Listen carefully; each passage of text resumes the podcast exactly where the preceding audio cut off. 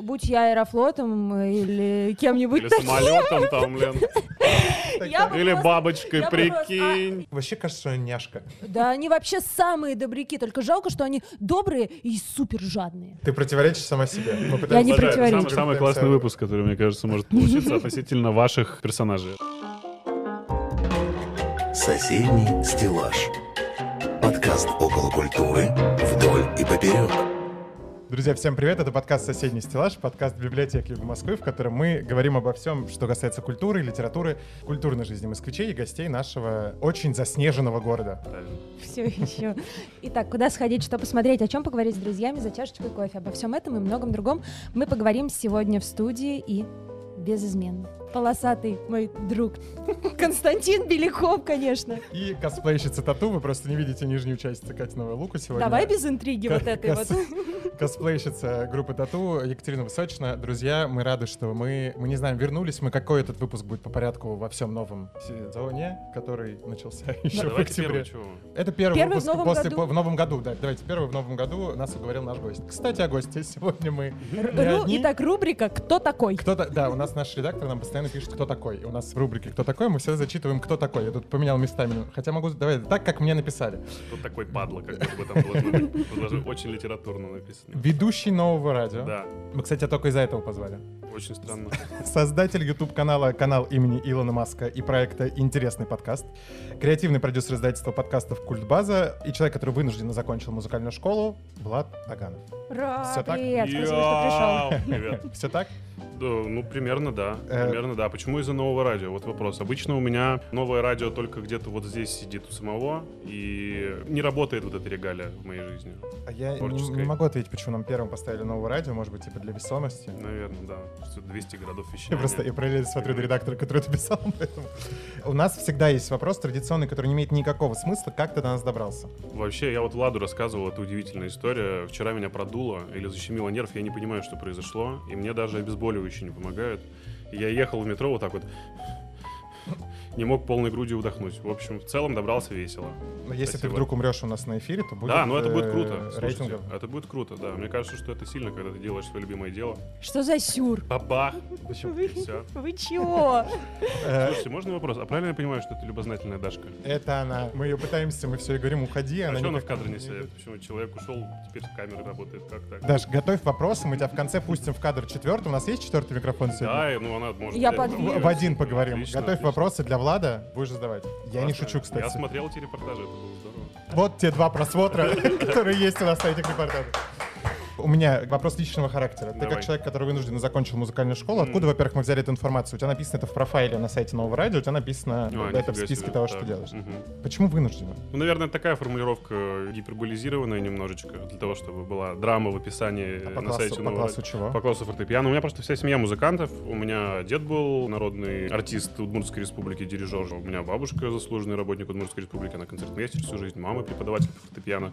Ну и я куда денусь? Ну вот, собственно, поэтому, наверное, не было другого пути. И, возможно, эта формулировка немного некорректна, но мне кажется, что я закончил это вынужденно. Если бы мои родители не были музыкантами, вряд ли я бы закончил это все. Ну подождите, вот меня, например, тоже отдавали в музыкальную школу. А ты вернулась. Да, я вернулась, и меня выгнали из нее. Ну настолько я не хотела. Мне это не нравилось, и меня оттуда за мое поведение Тебя выгнали. Подожди, а Да, да, ты да, по да. классу чего? Фортепиано. А, понятно.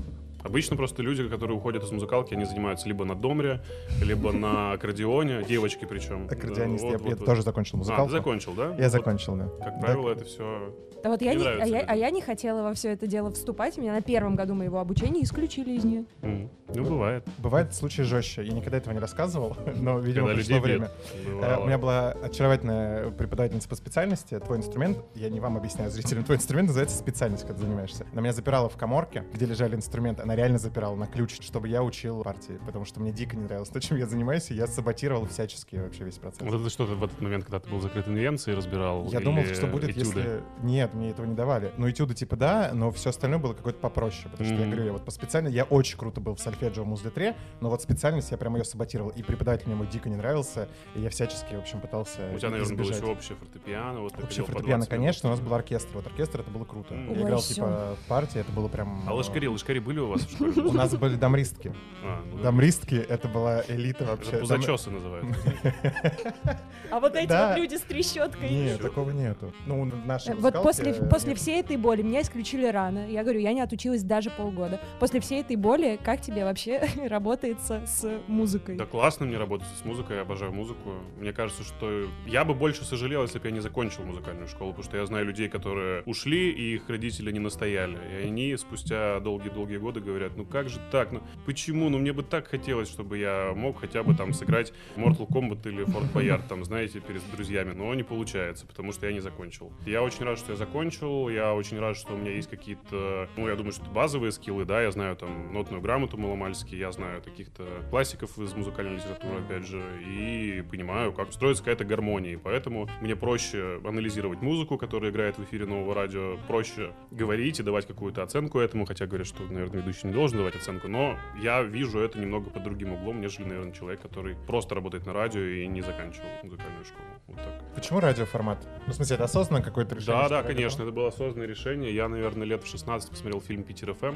Все же помнят фильм «Питер ФМ», где играл Евгений Цыганов, Да. еще какие-то... Ты знаешь, то, что до Питер ФМ есть другой фильм, где тоже про Питер, где играет Цыганов, и в Питер ФМ это типа... Это как раз- прогулка называется Да, фильм, да, да, да, да, отличный фильм. шикарный. Но он немного про другое. И там Это- еще это даже да. в конце там появляется Гришковец, если я ничего не путаю. Да, очень классно. Он снят как будто в один shot. То есть они Мгм. идут по Невскому, идут, идут, идут, потом оказывается знакомятся там с девушкой, приходит друг, и да, все закручивается, заверчивается. И там романтика радио, там это все очень сильно романтизировано, и я влюбился, вот как только это увидел, подумал, вау, классно. Люди сидят, атмосфера, красивые женщины, музыка, опять же, завораживающая. И я пошел в Ижевске на радиостанцию «Моя Удмуртия», я увидел кастинг на форуме, там, нашем городском, что вот объявляется кастинг на радио. Я такой, классно, пойду. И попробовал, мне сказали, ну, нет, к сожалению, мы взяли другого человека. Ну, понятно, я был слишком маленький, молодой. Потом я поступил в универ, устроился в другой холдинг, работал в газете, и потом уже оказался на городской радиостанции, которая входила, в общем-то, в этот холдинг, в группу компаний, и начал работать радио Адам. Все, вот такой Как путь. радио называется? Адам, да, ну, ну, была концепция мужского радио тогда. А потом уже все переформатировалось и стало радио нашего города. Ну, до сих пор работает.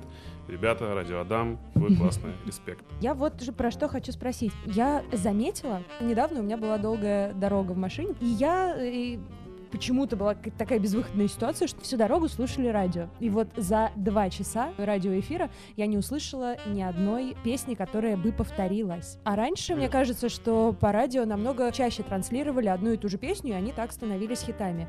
Ты замечаешь эту Ну да, у тенденцию? нас есть ну, понятие жесткая ротация называется. Да. Да, ну, в общем, есть определенный пласт хитов, там, новинок. Вообще, час на радиостанции музыкальной он программируется особенно. То есть самая первая песня в часе, которую вы слышите, это, как правило, имиджевая песня, ее ставят туда осознанно, потому что она характеризует радиостанцию. А какие имиджевые песни вот прям из последних? У нас, которые играют, ну, там, Юлия Зиверт какие-нибудь хиты ее новые. Там может играть Little Big, Монатик может быть в начале часа. Что еще? Да полно всего. Ну, то есть все, что новое появляется, не лето, Мгм. вот его вот эти хиты заглавные. И час программируется таким образом, чтобы человек все равно так или иначе получал какую-то эмоцию. То есть это французы придумали программирование частного эфира. То есть у тебя первая имиджевая, потом в часе у тебя обязательно должна появиться романтик песня, должна появиться песня, которая вызовет у тебя ностальгические чувства по детству, и какая-то еще. Не помню, честно, надо спросить у музыкального редактора.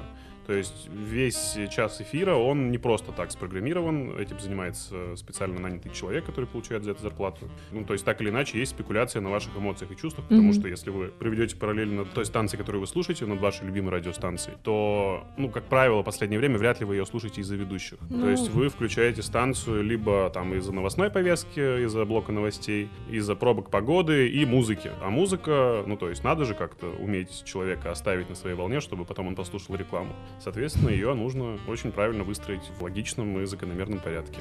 Но еще одна вещь, которую я заметила вот за эти два часа, что была с радио, может быть, я просто не в той информационной повестке, но вот из тех исполнителей, которые были, как мне казалось, процентов 30 этих людей не были... Людьми. Нет, не... я, не... я этого не говорила. Не были в моей голове из мира музыки, из мира... Да, ну, в общем, ты говоришь тому, что... Что они были, ну, типа, блогерами, Блогеры, тиктокеры, да-да-да-да-да. тиктокеры. Да. И Ну, как по мне, вот шоу-бизнес российский наш. Так это устроено. Ну, смотри, я даже в подкасте в каком-то своем об этом говорил, по-моему, с Олегом Майами, потому что есть сейчас большая тенденция. Ну, понятно, зачем это нужно блогеру. Понятно, зачем это нужно радиостанции. То есть радиостанция нуждается в блогере больше, чем чем блогер в ней. Мгм. Понимаешь, почему? Потому что блогер это, по сути, это просто одна из точек продаж его деятельности и творчества. А у радиостанции, о, еще одна новая песня, потому что в целом не так много песен и пишут хороших. Мгм. Но вот те песни, которые попались мне, Мгм. хорошими я назвала едва ли. Ну, давай пример конкретный. Что это была за песня? Ну, я не хочу никого Что, обижать. Даня Милохин с Мумитролем? Ну вот, кстати... Просто мы издательство СТ тут раскручивали и обижали его капитально. А какого-то блогера ты не хочешь обидеть? Кого? Про кого речь? Ну, мало ли он напротив меня будет потом сидеть, и что я буду вот Ну, вот так страшно. вот, как перед Гузельяхиной сидеть извиняться. страшно, ну, это здорово, у тебя есть, значит, свое мнение, ты ему можешь сказать это в лицо, что мне не понравилось, что за фигня такая? Зачем ты песни записываешь? Непонятные свои. Вот, но я, я понимаю, о чем словами. ты говоришь, и в этом... Слушай, очень большой круговорот, это бизнес, все понятно. Я очень долго открещивался от этой менеджерской составляющей, думал, как же радио, это же творчество, ну как же, мы же должны делать очень классный эфир, рассказывать людям. Нет, по сути, мы просто те, кто является очень хорошей связкой между песнями и рекламой. Всё. Хорошо, ну вот, Больше, например, больше ты тоже блогер. Так Ну. и, ну, я не знаю, называешь ты себя так или нет, но у тебя есть аудитория, которая смотрит тебя, которая любит тебя. Вот Если тебе приходит радиостанция, не знаю, приходит какой-нибудь продюсер и говорит, Влад, пишем трек, запишешь? Ну, слушай, у меня есть определенные какие-то музыкальные амбиции, но это амбиции не в той музыке, которая популярна и хитова. Я бы вот электронную какую-нибудь музыку с удовольствием писал. Мне вот это очень близко и нравится, и понятно. Так, чтобы записать трек ради того, чтобы записать трек, чтобы стать чуть популярнее, ну, наверное, нет. Потому что это странно. В караоке я могу пьяный петь. Мне это нравится. Если это кто-то снимет, оцифрует и отправит на какую-то радиостанцию, наверное, я не против. Но целенаправленно этим заниматься нет. Я бы не стал. Ну вот и в этом большая разница, что Так понимаешь, поколение блогеров, молодых тиктокеров мыслят иначе. Они не думают о своей репутации так, как уже думаем мы с высоты какого-то там придуманного самим же с собой полета. Так подождите, Зачем, а у них типа, репутационных рисков-то по большому счету вот в этой конкретном контексте. ты нет. поешь плохо песню. Ну хорошо. И люди слышат, что ты ее плохо поешь. Ну, Тебя это тебя вообще есть не волнует. аудитория, которая хочет послушать эту песню, потому что она тебя любит. Во-первых, во-вторых, если это берет радио в ротацию, если это Да-да-да. смотрит твой клип и набирает миллионы просмотров. И потом тебе дают еще и премию на Муз-ТВ за это, за прорыв года, и ты такой, а, ну ладно, да, наверное. То есть бизнес устроен таким образом, что популяризируется то, что легко популяризировать. В целом это несложный путь, и, наверное, поэтому так все устроено. Мне Катя, ну ты жалко. так сильно не переживай. Ну, мне просто жалко, что давай выпьем ч- Зачем? Нормально. Зачем вы плохую музыку делаете? Делайте хорошую музыку, Ну, просто вообще нет. это же вопрос вкусовщины. Есть огромная, условно говоря, аудитория, которым нравится Ольга Бузова. Им нравится и супер, им хорошо. Тебе не очень нравится. Тебе не очень нравится Ольга Игоревна. И чего дальше? Валя Карнавал та же самая. Вспомните, какой э, В это вообще... разразился спор между музыкалити Долина Карнавал. Все знают, о чем идет речь. Спорили же не просто там хейтили Карнавал за то, что она Долину как-то неуважительно с ней поговорила, а просто разделилась аудитория на два лагеря. Вот и все. И к тому, что это имеет право на существование. Хочет человек записывать песню, пускай он записывает песню. Если у этого есть свой зритель и своя аудитория, ну здорово. Это же вопрос не к нему, а к аудитории. Все равно, как правило, таких блогеров и тиктокеров продюсирует кто-то, ты верно заметила. То есть это чаще всего не инициатива самого человека, а чаще это просто логическое продолжение его какой-то вот этой вот около медиа деятельности. Потому что, а, ну надо трек теперь записать. Ну да, надо. Все, поехали, пишем. И потом его презентуем на радио. А радио нужны охваты твоего тиктока, твоего инстаграма, потому что у тебя 10 миллионов подписчиков. Радио нужно то, чтобы ты рассказал о том, что ты сидишь на радио. Вот и все. Ну вот и все. Мы тебя убедили? А, в этом нет а в этом нельзя убедить или разубедить, просто ну, есть Хорошо, какая музыка тебе позиция. нравится, что бы ты хотела слушать в эфире? Давай так. Есть Эрос- же огромное, огромное количество радиостанций. Ну, пожалуйста, радио 7 на 7 холмах включай. Да нет, нет, я понимаю, что мои вкусовые предпочтения это всего лишь мои вкусовые предпочтения и ничего больше. Нет, это Что важно. это факт. Это твой характер и принципы. Ну так Да, есть куча всего классного, Да. чего нет Ну, в российских радиоэфирах. У тебя есть радиоэфир, который ты можешь выбрать. Бога ради. Не нравится то, что есть на радио, включай свою Подкасты. музыку. Подкасты, Правильно. да, все что угодно. Все, хорошо, хорошо, хорошо, хорошо. Про- Сразу сказал, в соседский стеллаж превратился немножечко, да, наш подкаст. Ну и чё ты? А ты чё? Соседний стеллаж. Продолжая тему радио и по поводу того, что ведущий превращается сейчас такую в некую связку между треками в эфире. Поэтому был создан канал имени Илона Маска, и ты ушел в эту сферу. Не ушел, а развиваешься в этой истории. Там все было, опять же, не без грез моих. Изначально канал имени Илона Маска создавался как канал под эгидой европейской медиагруппы, холдинга, в котором я работаю, в общем, внутри которого входит новое радио. Я снял два пилота на свои деньги, два выпуска, и принес руководству, сказал, вот смотрите, ребята, я очень давно, вообще, у меня и в Ижевске были разговорные шоу, я вел утренние эфиры, вечерние, и вот что может быть в digital, смотрите. И сказали, ну, может быть, да, ну выкладывай на канал нового радио. Я говорю, не-не-не, здесь надо отдельный канал. Ну, в общем, очень долго мы убеждали, проходили какие-то склоки, неурядицы, перетрубации. В итоге пришли к тому, что окей, создавайте канал, давайте придумаем ему какое-нибудь название. Из трех названий выбрали канал имени Илона Маска, потому что Илон Маск тогда был в гостях у Джо Рогана. И, наверное, это был один из, возможно, правильных шагов, потому что Илон Маск всегда в тренде, о нем всегда говорят, и какое-то касание, если есть упоминание Илона Маска в СМИ, возможно, у кого-то будет проводиться параллель с нами. Дали деньги на рекламу. Мгм. Договоренность была следующая. Ты снимай контент за свои деньги, продолжай это делать. А мы будем его подпушивать в Ютубе. Ну, ни для кого же не секрет, да, что YouTube, попадание в рекомендации, в целом можно настроить Google Ads, заплатить там какую-то денежку, внести и правильно ее ротировать. То есть, если вдруг сейчас люди смотрят такие, думают, что я думал, это все честно. Нет, это все честно, это нормально. Ты платишь деньги Ютубу, чтобы он тебя Мгм. ранжировал и давал тебе нормальное количество там рекомендаций, просмотров, а зритель уже, он кликнет, поймет, нравится ему контент или не нравится. Просто YouTube тебя активнее начинает предлагать. Легальная накрутка это, ну, по большому счету. Ну, Накрутка это без рек- рекомендация, то есть это попадание в рекомендации, скажем так. И была идея у нашего генерального директора такая, что этот канал, он станет неким хабом проектов всех ведущих радиостанций, Мгм. которые вдруг что-то там начнут делать. Но потом, ну, понятно, люди в целом не любят суетиться, наверное. Этот канал, в общем-то, захватил активно я, и там начали выходить подкасты, и подкасты, подкасты, подкасты. Потом еще появился проект «Семь любимых» про музыку. И наступил момент, когда, ну, я понял, что холдинг не получает то, что хочет, я не получаю от холдинга то, что хочу относительно Ютуба. Мы просто поговорили с Романом Александровичем Емельяновым, с моим шефом. Он говорит, да ладно, ну все, забирай тогда канал, и там какие-то часть средств, которые мы вложили в рекламу, просто будете отдавать тихонечко нам. Все, теперь канал в нашем полном владении. Из этого канала выросло издательство подкастов и разговорных шоу «Культбаза». Теперь мы продюсируем подкасты не только видео, но еще и аудио, делаем какие-то коммерческие работы. И вот разрастаемся в эту сторону. Насколько агентство успешно с точки зрения количества? Как у вас происходит? Типа это заказ или, условно говоря, там это новый проект, который вы придумываете? Да, не всегда есть разные. То есть как работает издательство, вы же знаете, книжное. Ну да. То есть туда может прийти автор со своим написанным каким-то полотном, ты почитаешь, скажешь, классно, это хит, я готов тебя крутануть, вложить в тебя деньги. И у нас для этого есть какие-то инструменты, навыки, аналитика. Мы там общаемся с редакциями платформ и знаем, как этот подкаст так или иначе, чтобы попал в рекомендованные и в топы. Есть модель взаимоотношения с бизнесом, то есть бизнес к нам приходит, говорит, вы классные, мы хотим, чтобы вы нам сняли, Мгм. придумали или просто записали аудио подкаст, давайте делать. Мы такие, ну давайте, мы садимся, читаем смету, отправляем, говорим, что это стоит столько, столько, столько, вы будете платить абонентскую плату в месяц вот такую. Классно, все, погнали. Есть вариант, что мы сами придумываем проект и такие, о, а у нас же есть подруга, там, Рита, например, Попова из Ижевска, давай мы с ней сделаем вот подкаст «Говорит Рита» про семейную психологию. Ты встречаешься с Ритой, она говорит, да, класс, вообще офигенно, все, погнали все срастается, Рите это нравится, мы знаем, как это продвинуть, мы на первом месте в топе, класс, работаем. Ну и, в общем, есть флагманский пока что, это не сильно флагманский, но проект, который более-менее известен из всех тех, которые мы делаем, это вот интересный подкаст. Было очень много переосмыслений, было огромное количество каких-то моментов, когда мы понимали, что надо его закрывать, стопать, не работает, А почему они возникали? Команда же все равно устает, все хотят супер успеха, но забывают об одной вещи, что подкасты все-таки это игра на долгую дистанцию.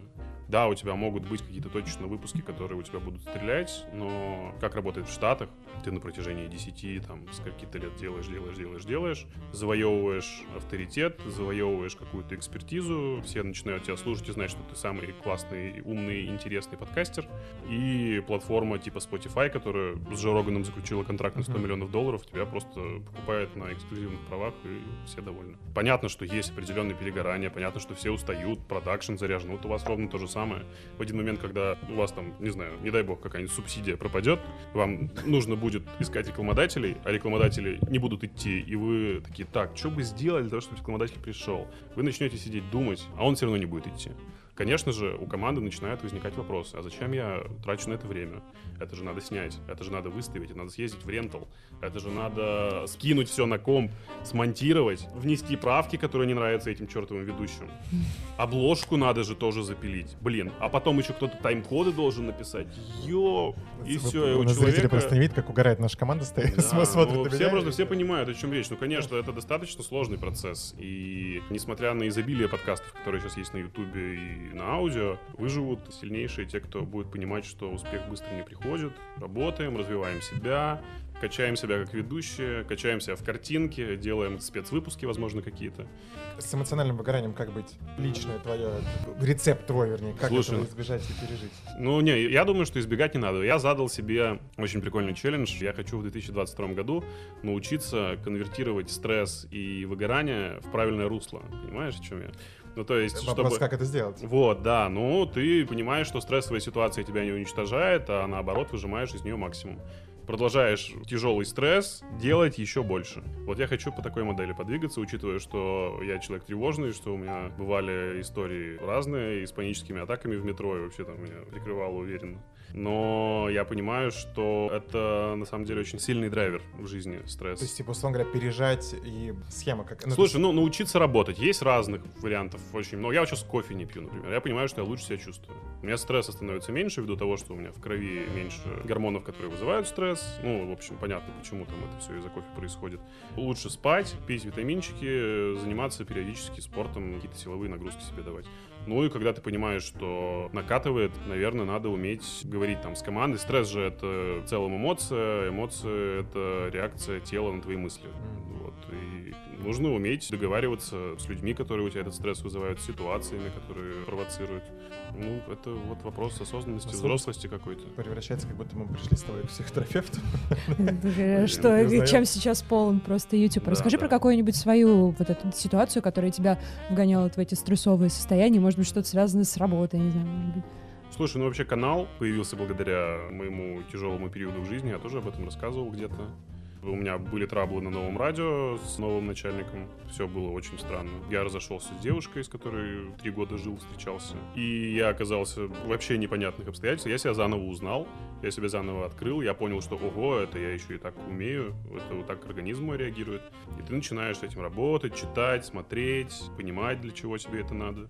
И приходишь к тому, что вот благодаря той пересборке сейчас у меня есть то, что есть. И вот я в подкасте «Соседний стеллаж», представляете? Круто. Нет, я про какую-нибудь... Это, конечно, справедливо все, о чем ты говоришь. Про какую-нибудь такую локальную стрессовую ситуацию, типа, у тебя 20 минут до эфира, тебе гость звонит, я улетаю Было в такое, Майами. Такое было. Ну, не сейчас. Вряд ли Кирилл Селигей в Майами, конечно, улетел. Кирилл Селигей. Блин. Селигей Кирилл. Понимаешь? А все вот так вот уже стоит, продакшн, люди там. Ждут, все, деньги Ждут. капают, время идет.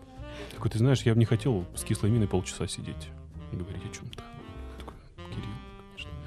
А что самое интересное, мы потом познакомились, мы сейчас в хороших достаточно отношениях. Ну, в смысле, не было никакой обиды ни на кого, но просто сама ситуация, такой думаешь, ну, так тоже может быть.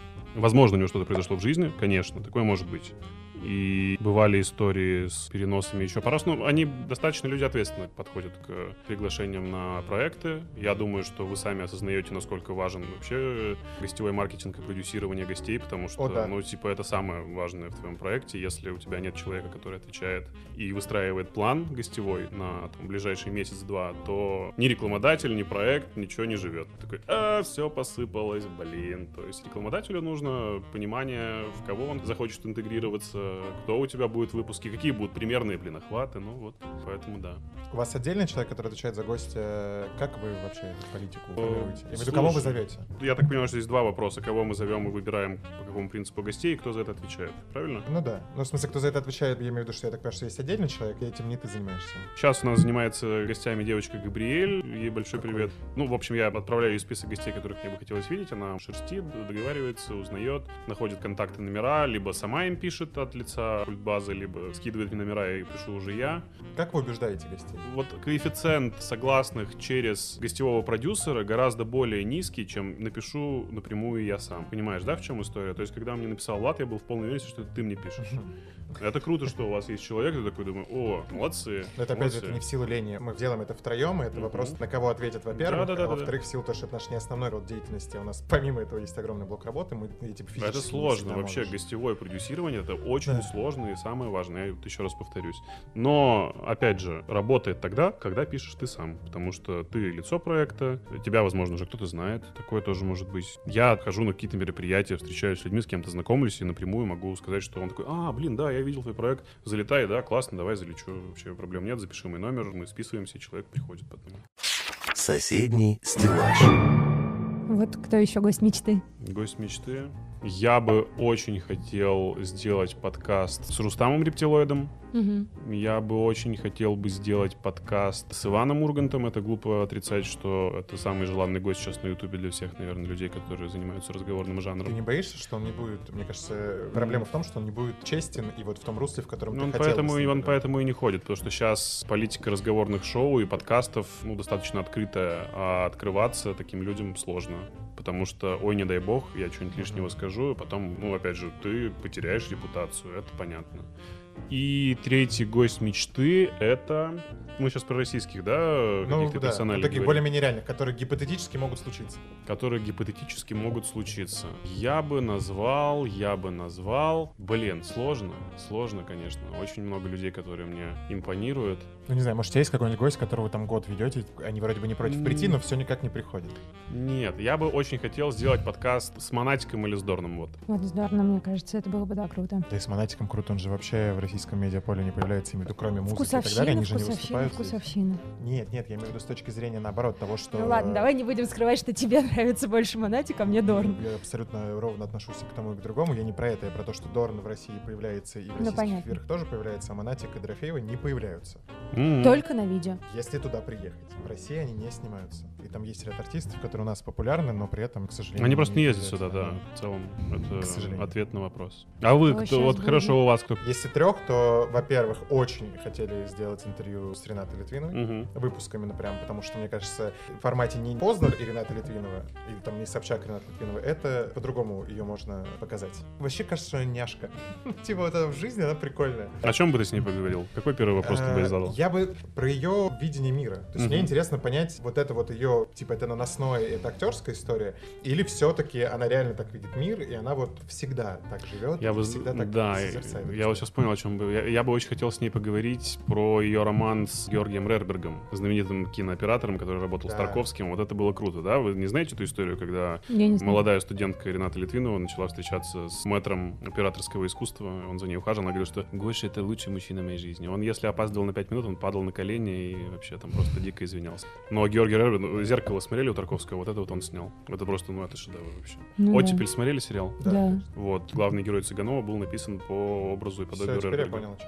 Да. Мгм. Ну, в общем, она крутой, интересный персонаж, который постоянно делает светские интервью, а не хочется с ней светского интервью, а хочется вот такого, типа, знаешь, ненавижу это слово лампового разговора, Мгм. но тем не менее по атмосферности и так далее, чтобы она не в Баленсиаге сидела там и рассуждала о том, что... Ну э, кто ты такой, чтобы она сейчас села перед тобой и за чашечкой Нет, чая я, вот так я вот тебе говорю взяла не про и это, я душу. говорю про свою типа задачу как ведущего, какую бы я перед собой поставил сделать так, чтобы хотя бы к концу интервью и она себя в этой атмосфере почувствовала. И то же самое, что у нас с Яхиной получилось, условно говоря. У нас было интервью с Гузель Яхиной, мы Мгм. дико волновались, переживали. И Это было далее. наше первое интервью с, именно с литературным И это был автором. эксклюзив, потому что у нее выходил третий роман ее, и вот она первым, кому дала интервью, это нам, потом Россия 24 у нас тырила куски. Вас Это- процитировали? Да, но не, без, Указали? запоми- нет, без Вот упоминания, это без всего. Ай-яй-яй, Россия 24. Это некрасиво, Э, да.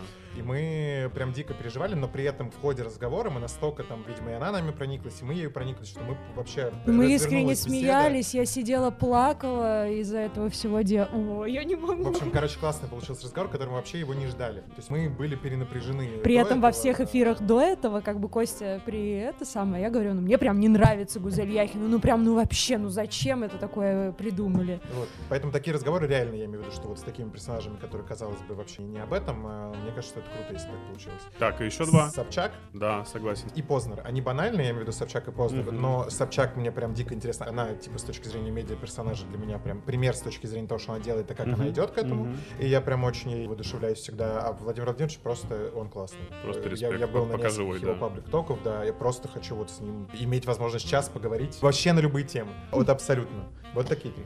Давай, Катя, Эрос Рамазотти. Уже Так, Эрос Рамазотти, Бабкина и кто еще? Не, ну серьезно. это- Нет, я бы хотела, и мне кажется, что это очень реально для нашего формата интервью с Сашей Панчиным, с Александром Панчиным. Кто я ему такая, чтобы называть его Сашей? С Александром Панчиным, ну, потому что это популяризатор науки, это человек, который развенчивает зловредные мифы по поводу того, что, к сожалению, сейчас творится в головах у многих людей. Мне было бы интересно поговорить с Монеточкой. Ты, кстати, можешь выяснить ее адрес. Она же продает квартиру, в которой она живет. Мэш же Я бедный её- Мэш, да. В Не смысле, бедный не Мэш, бедный Мэш, бедная монеточка. монеточка. Мэш вообще не бедный.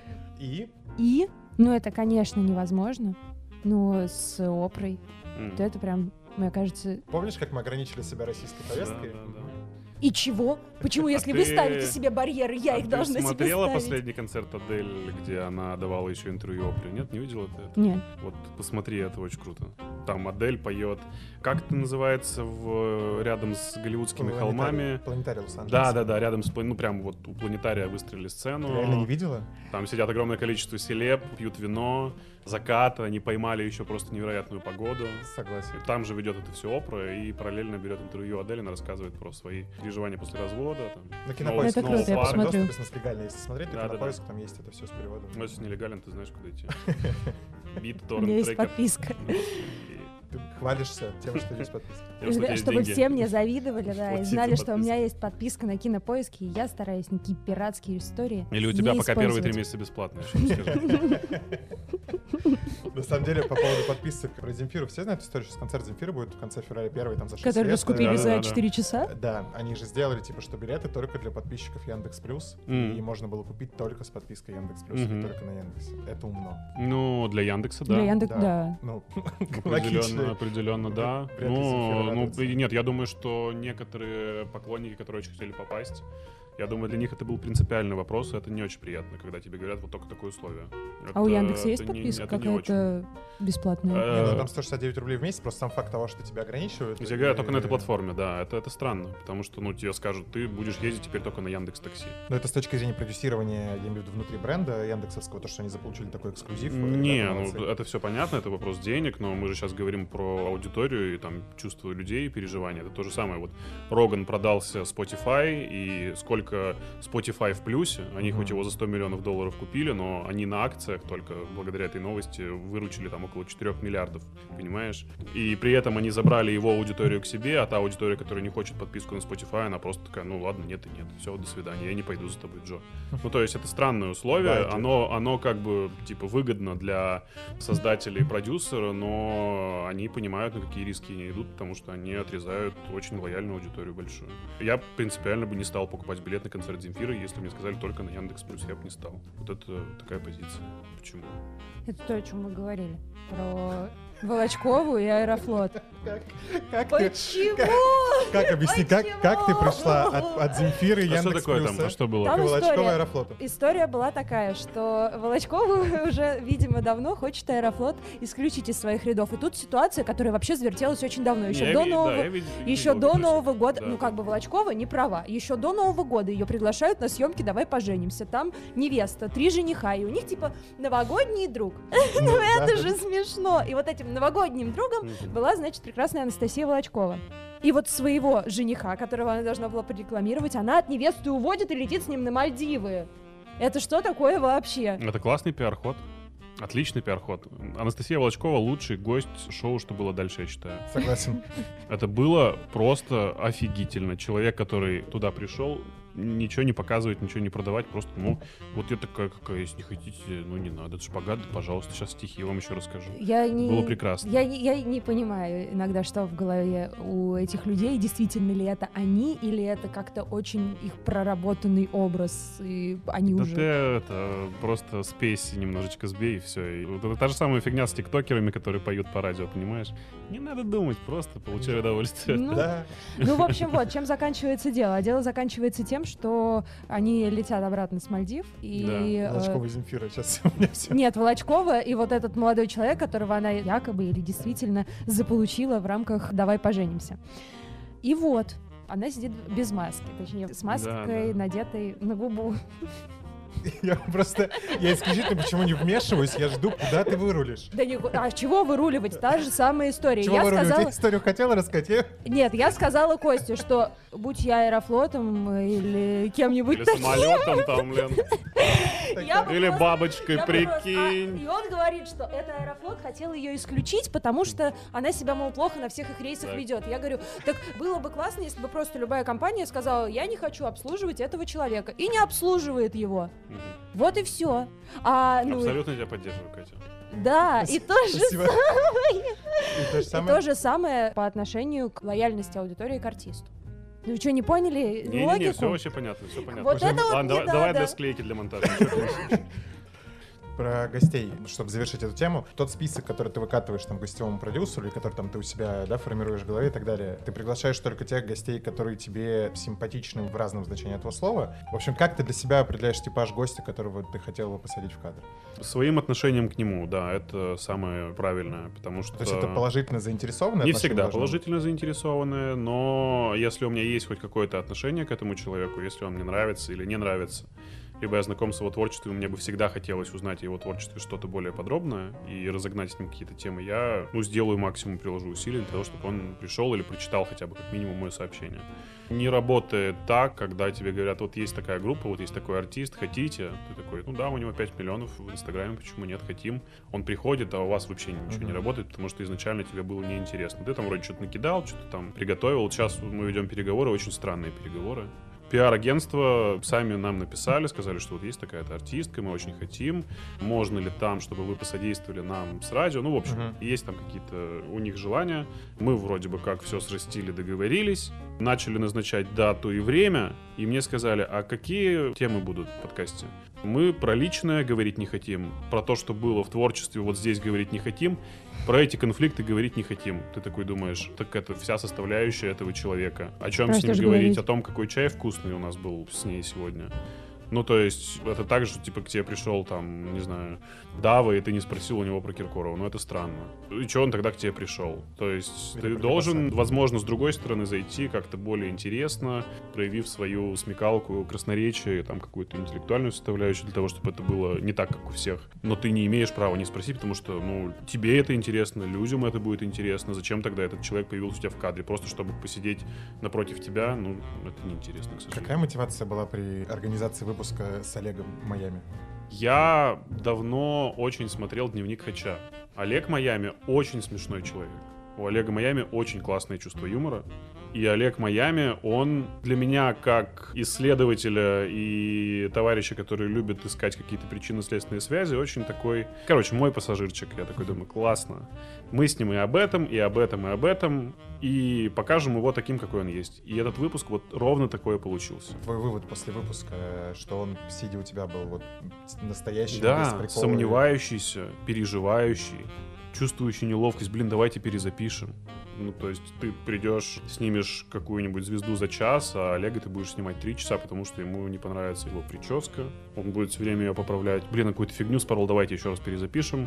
Он очень сомневающийся. И мне кажется, что мало кто его показывал таким. И в выпуске с Олегом Майами это было очень честно, искренне. Я прям доволен своей этой вот спокойной такой работой. Я как удав напротив него сел. Мгм. И он прям переживал на некоторые вопросы, он посматривал на своего саунд-продюсера Дэна, с которым они сейчас активно дружат и работают.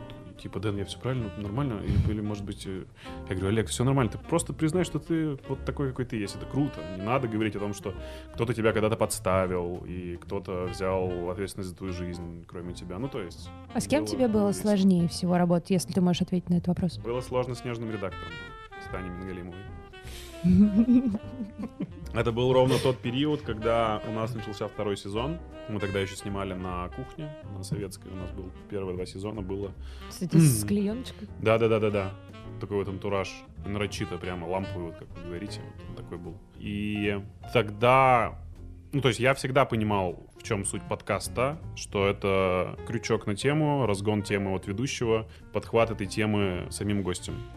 Таня пришла на интервью, к сожалению. Ну, то есть она через 10 минут... О, наконец-то вопросы про меня начались. Вот так это произошло. Ну, Таня молодец, она наверняка делает очень полезно, важные какие-то вещи. В YouTube-пространстве и многим очень девочкам помогла своим проектам подруги. Я это искренне знаю, потому что они, правда, рассказывали те вещи, о которых никто никогда не говорил. И они пригодились в жизни, правда, большому пласту населения. Но посмотрите с ней выпуск у ребят из «Лучший друг человека», есть такой подкаст, Вуду Медиа называется канал. Вот она туда тоже пришла, она такая, блин, ладно, я такси вызываю, я поехала, ну, блин, мне не понравилось, я расстроилась, я думала, мы будем вот об этом, а вы вот об этом. И все. То есть она не пластична под разговор, она приходит со своим четким мнением позиций, и все. Либо ты под нее подстраиваешься, она под тебя подстраиваться не будет. Это хорошо, с одной стороны, но с другой стороны, хотелось бы более гибкого. А кто тогда противоположность? Ну, в смысле, не противоположность, а может быть тот человек, от которого вот прям, вау, вот это то, что мне хотелось, искреннее удовольствие. Да, много таких людей было. Карина Истомина, такой человек. Из тех, кто... У нас очень классный выпуск получился с Лешей Стаховичем, со стендап-комиком.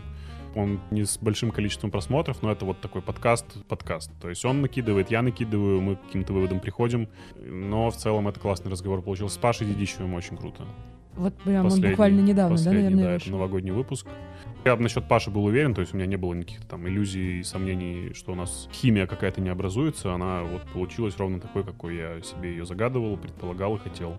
Кто меня впечатлил, это Слушайте, ну вот группа Нервы, Женя Мельковский, классный очень человек оказался. Я думал, что он звезда-звезда, а он в доску свой пацан из двора на скейте, который понимает тебя, который готов тебе сказать лишнего, но ты его расположил так, что он такой, да ладно, все нормально, погнали как раз это был конфликт после интервью Бардаша Дудю, mm-hmm. когда он рассказал там про Мельковского и Луну, что-то какие-то дурацкие подробности. И Женя косвенно очень прошелся об этом в нашем подкасте, и это было классно.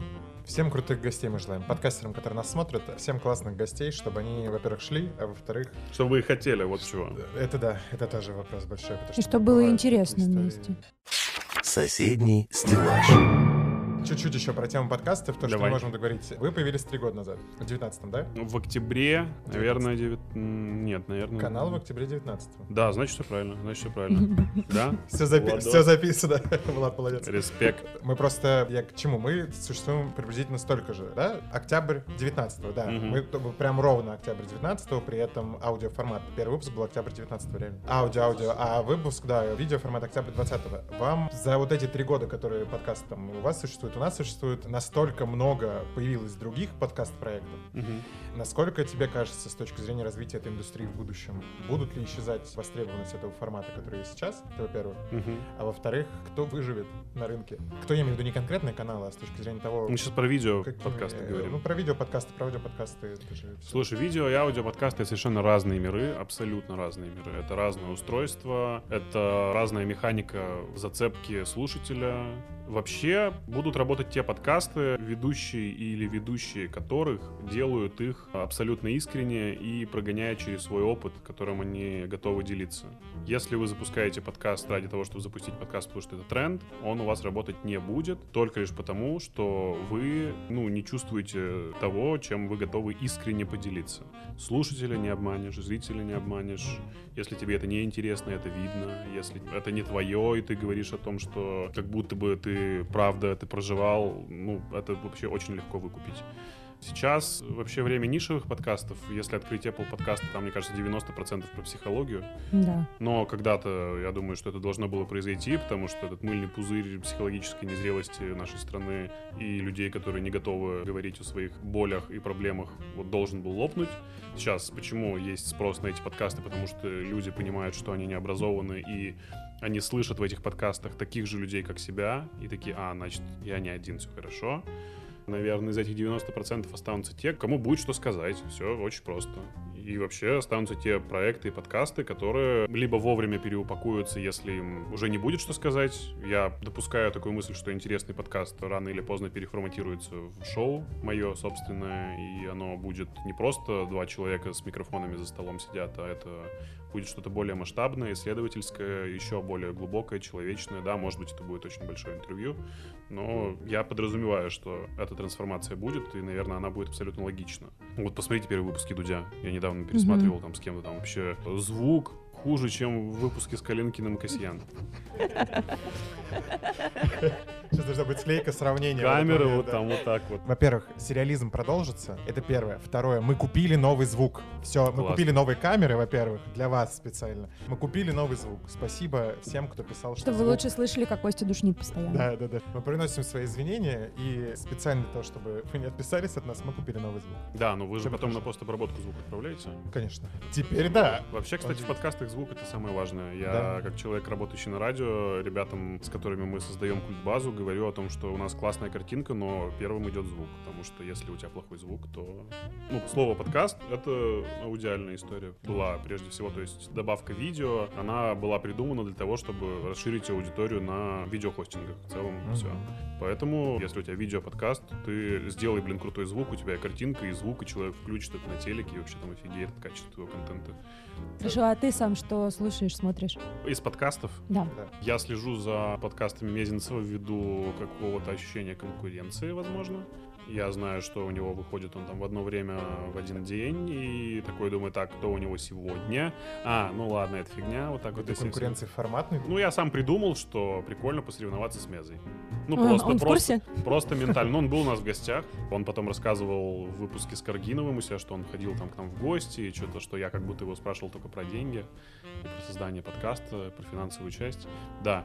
Слежу за Мезой, слежу за Куджи, слежу за Поперечным, потому что он делает действительно очень классный подкаст ввиду не шаблонности, потому что он может сидеть и спросить в подкасте с Маркони, блин, а ты бы, кстати, кусочек Ленина попробовал, если тебе предложили? Ты думаешь, вау, что? Класс. То есть человек настолько непринужденный, легок в том, что ему не надо напрягаться, думать, о том, что спросить. Ну, пауза, пауза, ладно, пойдем покурим, потом продолжим разговор. Из аудио мне нравится «Ты — это важно». Есть такой подкаст, делает его Лена Мицкевич. Она, кстати, периодически записывается у нас в студии. Из аудио мне нравятся музыкальные проекты. Есть Петя Левинский, радиоведущий. Он на «Серебряном дожде» раньше работал. Сейчас он работает на студию 21 у нас в офисе. Он делает подкаст 5 FM. У него очень классные музыкальные подборки. Я люблю слушать такие сеты, мне нравится. И еще из аудио, ну что... А, ну Толк я иногда слушаю. Мгм. Это проект ТНТ, там, ну вы знаете, да, Каргинов, Сабуров, Мусагалиев, Белый оттуда ушел, и сейчас к ним присоединяется гость. Вот они очень такие прям мастодонты разгонов. Ты думаешь, о, все, интересно. Это то, что нужно. А какой там снял им э, и Султан Сиитов, какую снял им открывашку, как он срежиссировал им новые заставки, это прям дорого стоит, конечно. Чего ты хотел бы в развитии этой деятельности, я имею в виду, в своей, там, через пять лет? Как ты это видишь? В идеальной картине. Слушай, ну вот мы все ждем того момента, когда подкасты начнут приносить роялти как музыка. То есть мы ждем этого момента. Я знаю, что очень много подкастеров, людей, которые создают платформы, хосты, они вот сейчас на это нацелены. Много таких приложений разрабатывается для того, чтобы ты включил подкаст, а там уже была вшита реклама. Мгм. То есть в плюсе и сама платформа, и автор, который будет получать там какую-то копеечку с этой рекламы, и рекламодатель, который будет туда заходить, он может выбирать рекламный блок, куда его автоматически будет вшивать сама платформа. Но я не об этом, я о тарификации там на Apple подкастах, на Spotify, о том, что они когда-то начнут приносить там какие-то средства и деньги. Я думаю, что тот же самый Spotify и Apple заключат какие-то контракты с флагманами этой индустрии, Мгм. то есть, возможно, к концу этого года Spotify же сейчас открыл подкасты в России. Ну, то есть они были, но они открыли официально доступ к подкастам. Возможно, выберет двух-трех бренд-амбассадоров, которых будет активно продвигать. Там, что типа, слушай подкасты, там, интересный подкаст на Spotify, Мгм. там будет мое лицо условно, слушай, там, Сережа микрофон на Spotify, слушай. То есть мы станем там условно амбассадорами. Было бы прикольно. Но мы не делаем большую ставку только на подкасты, потому что индустрия достаточно переменчива, и она еще не устаканилась, потому что нет культуры потребления, правильной культуры потребления подкастов в нашей стране. Люди не хотят самостоятельно выбирать любимые подкасты, именно поэтому еще живет радио, потому что радио за тебя уже все сделало. Ты нажал кнопку, там играет музыка, ведущий, не нравится, переключил, все. Я думаю, что мы продолжать будем развиваться в шоу направлении. Мы сейчас будем запускать канал Культбаза на Ютубе. Мгм. Там будет сразу же несколько форматов. Мы уже знаем, какая будет целевая аудитория. Мы знаем, вокруг чего это все будет выстраиваться. Там будут и подкасты, там будут и крутые визуальные шоу, и там будут какие-то дурки, разборки пробование острых соусов с сюрстремингом. Ну, в общем, мы решили, что если тебе контент пришел в голову, не надо откладывать его в долгий ящик, просто снял, сделал, смонтировал, понравилось, не понравилось, уже смотришь по результату. Такая вот у нас мысль. По крайней мере, у того, что создаем мы, есть вектор, и кажется, что мы в правильном направлении. Соседний стеллаж. Что ты последнее Прочитал, да? Ел. Ел. Нет, что ты последнее читал из того, что прям понравилось и интересно, если ты и научпоп, например, читаешь, ну, из разных жанров, и художку Ты вообще читаешь? Да, очень люблю. Это в смысле, типа, не вопрос с подколом, а Да-да-да, ну я понимаю прекрасно. Я сейчас читаю больше литературы такой около бизнес-философской, наверное. Мне прям очень нравится наблюдать за полетом фантазии и мыслей людей, которые вообще придумывают какие-то правила, знаешь, такой думаешь, вау, как этот человек сочинил книгу про антихрупкость. Читали антихрупкость? Это Нет, Насим с- такой есть. Я вот сейчас ее читаю и думаю, вообще, в какой момент человек решил создать свою теорию жизни и классно ее описать. Вот это здорово. Знаете, какая еще теория у меня интересная? Выкристаллизовалась. Что самые крутые прозаики — это поэты. Вы не думали об этом никогда? Что Я- Пушкин гораздо более крутой прозаик, чем поэт. Что Пастернак гораздо более крутой прозаик, чем поэт. Ну и там можно много кого перечислять. Вот я очень люблю повести Белкина, Пушкина. Я обожаю Пастернака, Доктор Живаго. Ну вот, то есть все такое про атмосферу русскости той. Прям вообще про меня. Они более образны. То есть те, кто поэты и прозаики, они в своей прозе более образны, чем Ну вот, прозаики. да, ну возьми Бунина, Да. он, он переобразный вообще. гнилище. А Знаешь, мне- нет, это ты вообще согласен. Я вообще Ну терпеть, не, я там, а терпеть мне не могу Бунина, потому что Бунин. я когда прочитал Живаго с теми крутыми описаниями и тем, что делает Пастернак, я даже не знаю, как это правильно сформулировать, потому что человек мыслящий, который может перенести свои мысли на бумагу вот так, для меня является вообще небожителем каким-то. А Бунин, есть ощущение, что он заигрывается с этим, что это такая графомания наоборот, как будто бы, понимаешь? Ну, смотря в каком возрасте читать. Просто, ну вот, я признаюсь честно, я за Бунина не бралась уже, я думаю, лет 10 точно. Это как посмотреть, но согласна насчет образности. Да, и вот этот вот полет фантазии, который есть у... Хотя он же получил, по-моему, Нобелевскую Да. премию, правильно я понимаю, Бунин? Ну вот, не Просто знаю. он, помимо этого, для меня, например, очень важна человеческая история в плане того, что я на филфаке учился, Мгм. и ты все равно так или иначе к произведению подходишь с пониманием того, кто этот человек, как персонаж, я имею в виду, да, его биография и так далее. Бунин гнилище. Он, вы знаете, что он делал? Он же русская миграция. Он огромное количество русских поэтов и писателей того и не только того времени хейтил огромными письмами и статьями в, типа в иностранных журналах. М, Но ты же не знаешь, в каких это все было обстоятельствах. Знаешь, и к Пушкину Нет, нет, тоже нет, ты читал можно. Эти письма нет. У меня на ГОСах просто это был вопрос про русское зарубежье во главе с Буниным. Там, Мгм. если почитать то, как он пишет, это прям... То есть, условно говоря, как Толстой ссорился и там спорил со своими современниками в письмах и так далее, это искусное, такое очень высокоинтеллектуальное опускание людей. Или вот я говорю, это там, Такой я, я обожаю, когда тебе забияка. задают какой-нибудь глупый вопрос. У меня недавно была ситуация, мне задали очень тупой вопрос на одном там важном выступлении, и я всячески в своем ответе показал, что это очень тупой вопрос, но при этом ни себя не опустив, ни человек, который мне его задал, не опустив. Ну какой Ну, ты в- молодец. Я не про это, я про то, что вот это крутая история, когда ты вот такую конфронтацию вступаешь с человеком. А когда это прямые какие-то оскорбления и уничижительные памфлеты, Странно, Это зачем ему это надо было? Вот, я, Я, и вот, говорю, допустим, что мы сразу не знаем, вспомнил Дягилева, который, наоборот, занимался популяризаторством всего русского там. да. И то, чего там достигли и добились его русские сезоны, и то, что они делали. Как называлась авторская группа, которая была в Петербурге создана? Дягилевым же. Мироискусники, вот. Там были писатели, художники, по-моему, и кто-то еще. То есть это была такая крутая коалиция, которая занималась, возможно, даже сама того не подозревая, очень крутым популяризаторством всего русского в мире.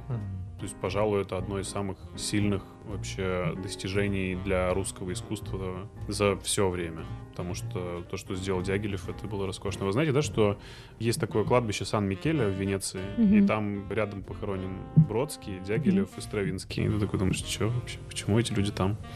Непонятно. При этом Стравинский, и я имею в виду их взаимоотношения с Дягилевым, это, конечно, очень крутая вещь. У, Стравинского есть балет «Весна священная», который вообще не балет, я имею в виду с точки зрения классического понимания людей. И как раз Дягилев был главным продюсером этого балета, и как раз его показывали в русских сезонах. И я мечтаю сходить на постановку этого балета хоть куда-нибудь. Да. А его супер давно не ставят, потому что он считается дико не... В общем, там не ритмичная абсолютно музыка с языческими мотивами и так далее. Там как встречают весну славянские язычники. Смысл в этом, ну, общий, я имею в виду, тема. И это прям гениально с точки зрения музыкального материала и с точки зрения хореографии, но у нас его не ставят до сих пор. Хотя, мне кажется, что это одно из лучших произведений балетных за 20 век, уж точно. Ты знал, что у Стравинского был роман с Коко Шанель? Да, Есть даже фильм целый по этому поводу. Стравинского играет Они чуть вообще, ли не... мне кажется, были такими, знаешь, типа русскими плейбоями в европейских Ну, столицах, возможно, потому да, что да, тогда да, твоя да, да. принадлежность к искусству сразу тебя повышала. Не, а если э, ты еще и русский, это вообще круто. Но в любом случае, когда происходит какой-то взрыв, да, внутри государства, самые крутые люди всегда уезжают первыми, вот до того, как всех еще там половину начали выгонять, еще что-то, и в эмиграции, действительно, ну, в русской эмиграции из людей искусства были одни из самых достойных представителей. Мгм. А что страшнее, реальная миграция или внутренняя миграция, как вы думаете? Сложно сказать. Ну, для- мне кажется, сейчас для нашей страны внутренняя миграция страшнее, Да. чем реальная. Потому что все уже мрет. Пару лет назад мы работали не на этой работе и занимались не культурой, а занимались молодежной политикой. Не столько политикой, просто молодежкой. И мы ездили по маленьким закрытым атомным городам, типа Сарова и так далее. То есть, в общем, куда нельзя без пропуска проехать. Мгм. и пытались научить и убедить молодежь, что не нужно оттуда сваливать в крупные города, а вот какие у вас есть инструменты, типа для того, чтобы развиваться на том же уровне здесь. Это, конечно, не срабатывало, но мы хотя бы пытались, и вот эта вся история с тем, что города умирают маленькие, и села, и деревни, это, конечно, все ни к чему хорошему не приведет. Поэтому мне кажется, что внутренняя миграция страшнее намного в этом отношении. Ну, она просто очевидна в нашем случае сейчас, да. И при том, что внутренняя иммиграция, она не подразумевает реальной иммиграции, потому что люди внутри себя же и помирают. Вот Мгм. что страшно. Да. Окей, Немножко так. Звягинцевым запахло сейчас у нас. Ну тогда у меня к тебе вопрос. Ведь ты тоже родом, да, ну у тебя произошла в какой-то момент жизни внутренняя миграция. Как? Ну, смотри, я родился в Ашхабаде вообще, в Туркменистане. Потом ты был в Удмуртии. Да, потом, ну, у меня мама из Ижевска, отец, в общем-то, из Туркмении. В три года мы вернулись обратно в Ижевск, родители там через полтора года развелись. И к Ижевску у меня прекрасные чувства. Я обожаю регионы. Вообще, я фанат региона. Это Мне твой дом. нравится. Ты там себя Вот чувствуешь. это сложный очень вопрос. Я до сих пор не могу найти на него ответ. Даже с Айси Казанцевой выпуске Мгм. мы пытались обсудить, что такое вообще дом для человека и принадлежность его к какому-то месту. У всех это абсолютно разные ситуации, истории. Кто-то считает домом просто стены свои. То есть где бы ты ни был, для тебя дом просто твоя квартира, которую ты можешь обставить и обжить ее. Для кого-то дом — это состояние души, когда ты выходишь на улицу и понимаешь, что вот ты можешь быть таким, какой ты есть. Вот просто нормальным, с кислым лицом, ну вот не мытый, не чищенный, ну вот просто такой вот вышел и все. В Москве, у меня есть ощущение дома в Москве, но оно очень пластично и изменчиво всегда. Потому что Москва все-таки город, который не дает тебе спуску. Вот ты даже выходишь на улицу в свой выходной день, ты все равно думаешь о том, что ты будешь делать не в выходной день, потому что тебе надо жить в Москве. Ну вот у меня, по крайней мере, так. А когда я приезжаю в Ижевск, тут опять же другой контраст. Я приезжаю туда, и за пять дней, что я там нахожусь, я максимально расслабляюсь, и мне вообще ничего не хочется делать. Это тоже страшно. Вот этот баланс жизни в Москве и, ну, каких-то нечастых визитов домой мне нравится. То есть я задавал себе вопрос, нравился ли мне Ижевск бы так же, если бы я продолжил в нем жить? Думаю, что нет.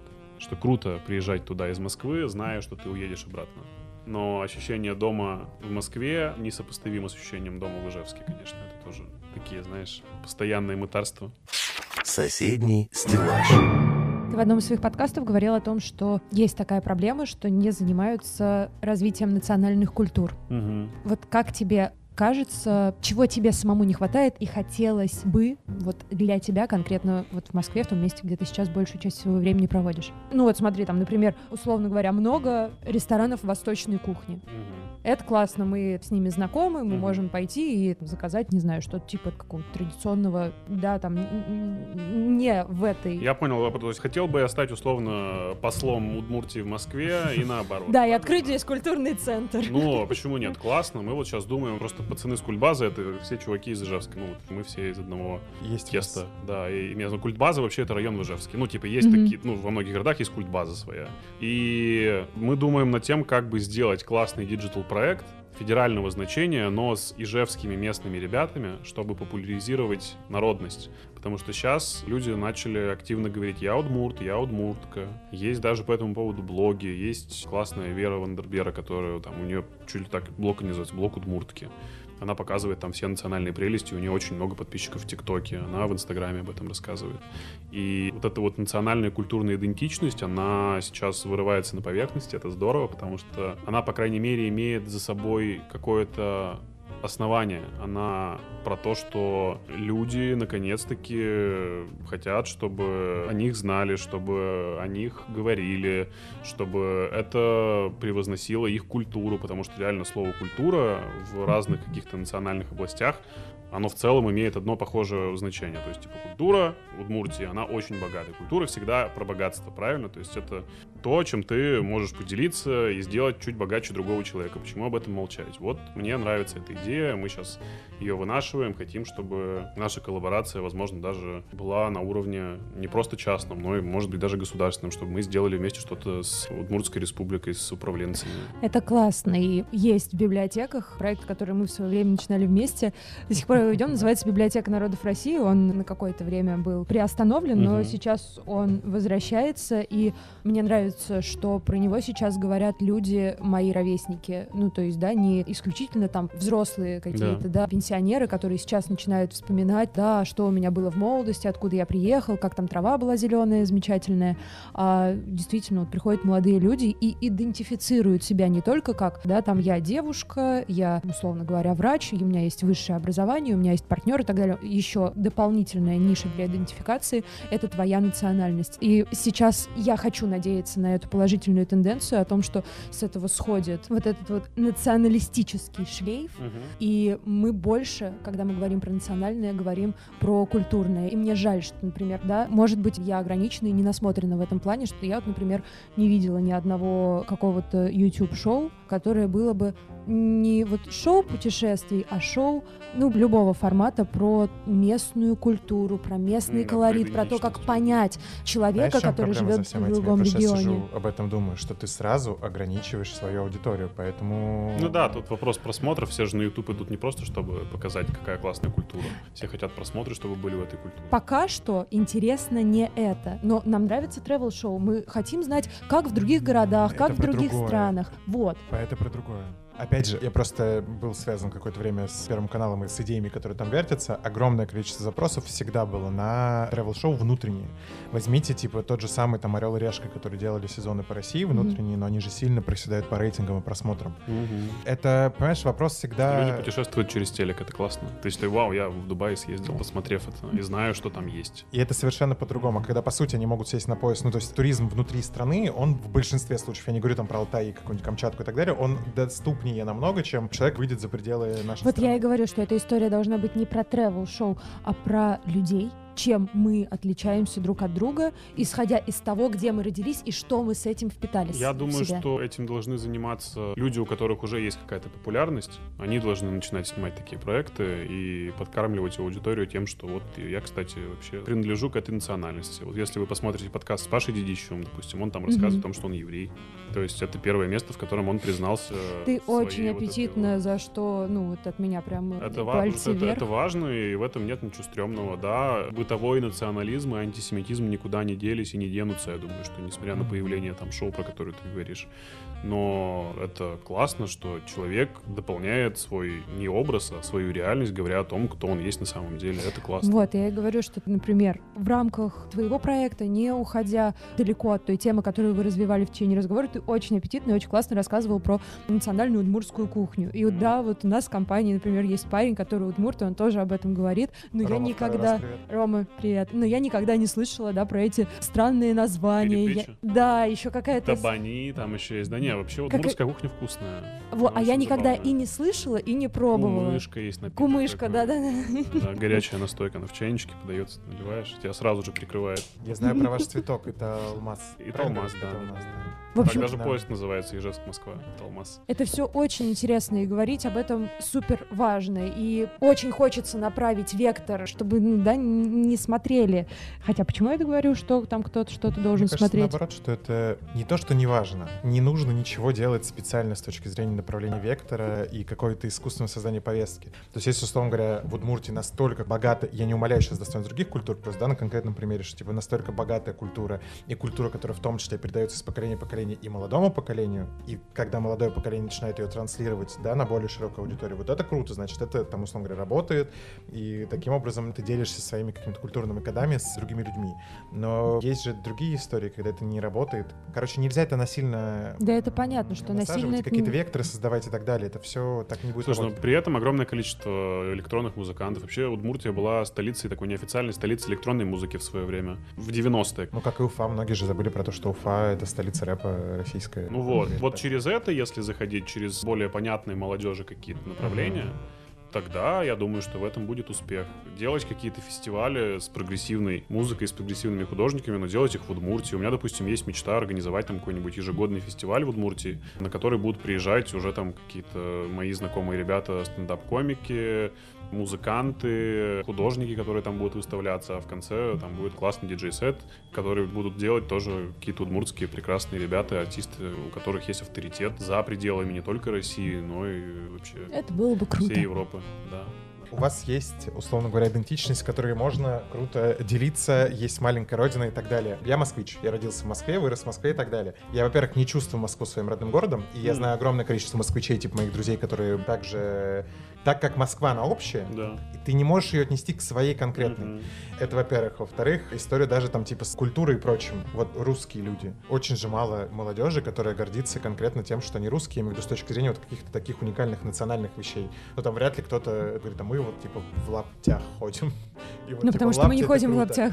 Не, ну я условно говоря, ну я тоже думаю, что там какие-то элементы того, что транслирует удмуртская культура, они до сих пор не живут в обиходе привычном у людей. Короче, я про то, что это дико сложная тема с точки зрения того, что у нас, типа, титульная нация, условно говоря, она не транслирует свое культурное наследие в прямом значении этого слова. И у нас мало Потому кто из молодежи русских, знает... русских э, поме- русские помешаны просто со всеми. Чё уж. Это да. Но при этом у нас же есть, типа, те вещи, которыми мы можем гордиться не с точки зрения достижения, а с точки зрения вот этого культурного кода. Ну, то есть ты говоришь про национальность русский. Да, да. Тоже, а русский, он откуда? Сибири, там у него могли быть какие-нибудь Татары, украинцы. татары, да, или кто-то еще. Русский с Урала, у него Это там другое, тоже да. вообще другие люди могли быть И вот это абсолютно. вот то, что русские. То есть удмурт — это удмурт. Русские это, наверное, всеобъемлющее название просто жителей этой территории. Это, во-первых. Во-вторых, я говорю, даже с точки зрения названия национальности, какое-то исследование это было на эту тему на филфаке, что типа удмурт — это удмурт. Сейчас поймете. Русский — это субстантивированное прилагательное. Да, да. То есть какой правильно. русский, и русский это, да, существует в этом случае, это субстантиват. Но при этом там немец это немец, и он не немецкий, а он немец. Вот почему мы русские? Никогда не задумывались об этом? То есть, типа, ты либо россиянин, Нет, нет, нет, я не про Либо- это. Сама я формулировка. поняла, поняла. То есть, если ты не русский, ты можешь использовать, ну, россиянин, прикрепляя себя к стране. стране, да. Ну, то есть у нас вот это само название нашей нации, что вот я русский Мгм. человек. Я не русич, а я русский. Слушай, я Вот думаю, что вот это история. все равно напрямую зависит от государственных каких-то установок, и люди не хотят себя идентифицировать с этим, в том числе. Это нормально.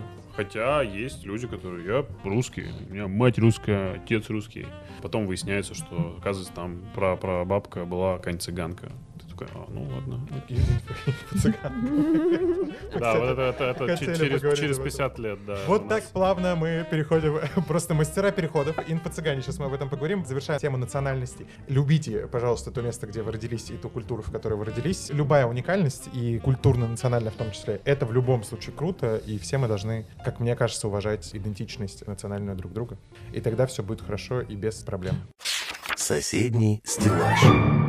Напоминаю, бабушка-цыганка. Переходим к инфо-цыганям. Хотел зацепиться там, где ты говорил про бизнес-философскую литературу. Да. Что в твоем понимании вот это бизнес-философская литература именно? Как она может быть и бизнес, и философская одновременно? Есть классная книга Владимира Тарасова. Сейчас я скажу, как она называется. Тебя не вызывает когнитивный диссонанс? э, Нет. сочетание бизнес-философии? Нет. А у тебя? Э, Она называется «Технология жизни». Очень классная книга. Там ряд философских наблюдений и высказываний, которые в том числе заимствованы там, там из дзен-буддизма, откуда-то еще, которые абсолютно нормально интегрируются и применяются во взаимоотношения А конкретно, партнеров. вот что ты из этой книги применял в своей жизни? Ну, вот, допустим, там есть очень приятное наблюдение, что, допустим, если человек делает, условно, дела в плюс, а одно из этих дел он делает в минус, то все дела, которые были сделаны в плюс, они перечеркиваются этим минусом. То есть, если человек, условно, там, твой партнер неделю вел себя хорошо, выполнял все каким-то образом, делал презентации, там, выполнял свои функции, был хорошим другом или что-то еще, это все перечеркивается его, допустим, опозданием или провисом на съемке.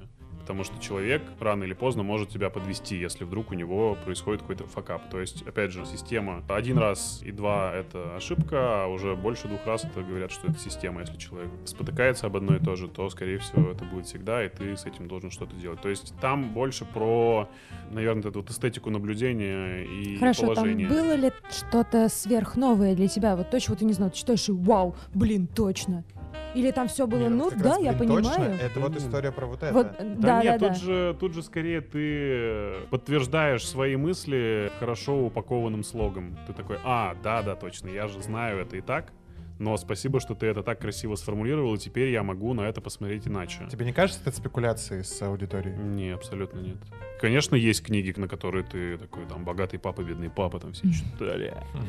Но есть книги, которые ты можешь просто взять, открыть, там есть практические блоки, и перенести эту практику в свою жизнь, посмотреть, как она работает, работает, классно, не работает, не работает. Просто мне кажется, огромный процент вот такого рода книг Мгм. говорит просто слаженным, красивым языком про совершенно простые вещи, которые так понятны. Да, но эти простые вещи, понятные, все чаще надо проговаривать, потому что люди о них забывают. Это нормально. Допустим, мы сейчас с тобой начнем говорить о депрессии, например, и ты скажешь какую-то понятную абсолютно вещь, я скажу какую-то абсолютно понятную вещь. Но если мы об этом поговорим, а человек, который это увидит и посмотрит, и у него сработает какое-то напоминание и триггер на эту тему, возможно, станет лучше. То есть это нормально. То есть чем больше ты проговариваешь что-то, чем больше ты что-то говоришь, чем больше ты даешь каких-то элементарных вещей в инфополе, тем лучше. Вообще в целом и бизнес-стратегии, и бизнес-курсы, и инфо-цыганство, оно построено, я понимаю, к чему вы ведете, оно построено на абсолютно понятных, простых алгоритмах, о которых люди забывают. И есть человек, который занимается этим инфо-цыганством, который постоянно им будет напоминать о том, что ты забыл это сделать. Это дисциплина. Но если человеку нужно что-то, ему это искренне нужно, он потратит свои силы, он Нет, напряжет свой мозг. Мотивация. Откуда у тебя Ну, так э, мотивация? хорошо, ну, старик Дарвин в итоге всех рассудит, раз значит, это и не было нужно. Ну, нет, я не согласен с тобой. Очень многие люди живут в неопределенности своей жизни и Значит, не им понимают. в этом круто. Слушай, да, но это немножечко поверхностно, потому что людям, которым круто, они говорят, что ты знаешь, я люблю вот пить пиво, мне нравится лежать Да, каждый день, да, я да. там люблю получать 25 тысяч рублей, я отлично себя чувствую. Но человек, который говорит, что я не знаю, я потерялся, я не знаю, что делать, это ужас. Мне не нравится, я опять напился, я И опять ты- получил 30 и тысяч вот рублей. Для Но он продолжает людей... так жить, скорее всего, ему просто не хватает мотивации.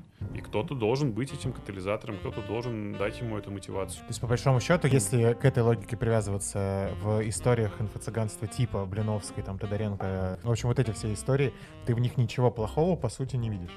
Нет, если мы говорим про конкретно этих людей, Нет, ну вот типа, Я- да, да, Блиновская. Э, ну, я с- посмотрел на Блиновскую, я понял, в чем суть Блиновской, отлично. Нет, не как человеку к ней, с точки зрения того, что он транслирует людям. Это имеет право на существование или это обман людей? Ну, если людям это помогает становиться лучше, то это обман во благо, почему нет? Это то, что огромное количество людей покупает, продолжает покупать, на это смотрят, это применяют в жизни, и это работает, окей, why not? Это мы с вами можем такие, типа, так, давайте чуть более глубоко подумаем, давайте включим интеллект. А возможно, его там включать не надо, и действительно стоит попробовать настроить свое подсознание так, как говорит Елена Блиновская. Ты знаете, как был такой, ну вот бум, когда все пошли к психотерапевтам, психологам, психиатрам решать свои проблемы. Ну, Ну. И многие из этих людей э, вполне могли бы решить эти проблемы сами, просто вот так вот сев и реально подумав. А многие из этих людей просто придумали себе эти проблемы и пошли их решать. Вот живет женщина, условно говоря, Да нет, женщине просто сказали, что теперь можно решить проблемы с помощью специалиста. Да, она пошла, это, делать. делать. Это то же самое, ты, условно говоря, ты можешь пропылесосить ковер, а можешь его щеточкой взять и руками Да нет, у нее все было отлично в Пожалуйста, у тебя два жизни. инструмента. У нее все было отлично в жизни. Ей там, например, было 30 лет, у нее не было партнера, у нее не было никаких планов на детей. Ну подожди, если она задумывается о том, что ей нужно куда-то идти к кому-то, даже если она это услышала вокруг, что вот все пошли, и я пошла, значит, у нее не все хорошо в жизни. Как минимум с этой точки Это зрения такое, позиции. ну типа вот это очень легко. Легко Тебе что? напомнили о том, что ты хочешь. Значит, ты не так сильно этого хотел, раз ты про это забыл. Почему жизнь меняется, она же разная. Я с тобой не согласен, потому что человек, который сходит к терапевту, психотерапевту, и который Я не не- нет, сходит, все, я не про специалистов говорю, а про вот у тех людей, которые обещают исполнение мечт, успешный успех и так далее. Вот они же дают, по сути, ну совершенно но они простые ответы надежду, за классно. 900.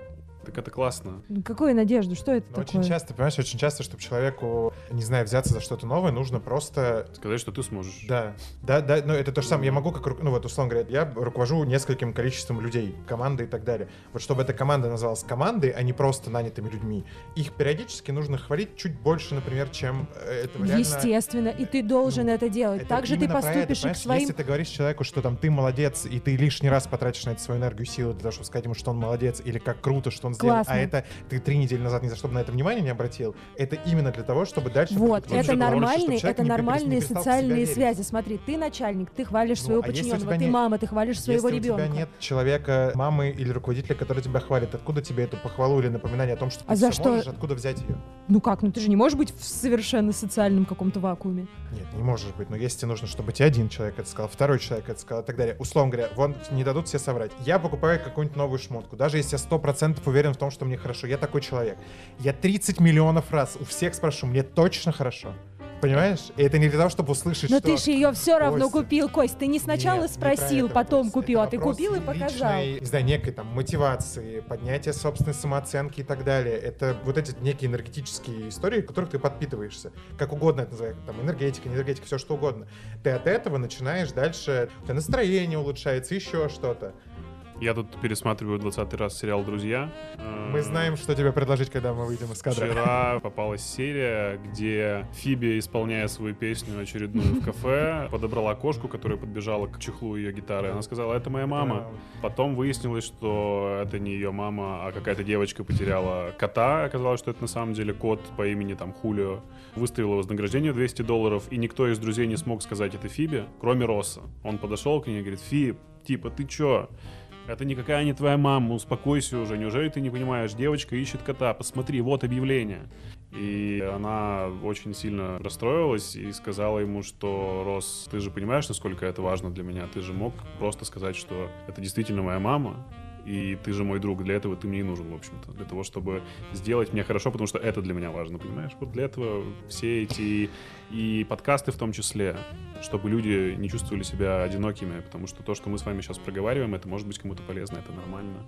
Чтобы люди, которым не говорят вот то, что мы сейчас с вами обсуждаем, друзья, поняли, что, ага, почему мне не говорят об этом друзья? Поговорите со своими друзьями. Вот я за то, что настоящая дружба и настоящая какая-то связь — это честность, Ну, а не сказать... нет. Люди, люди, даже не в этом Нет, дело, люди не связь. умеют говорить.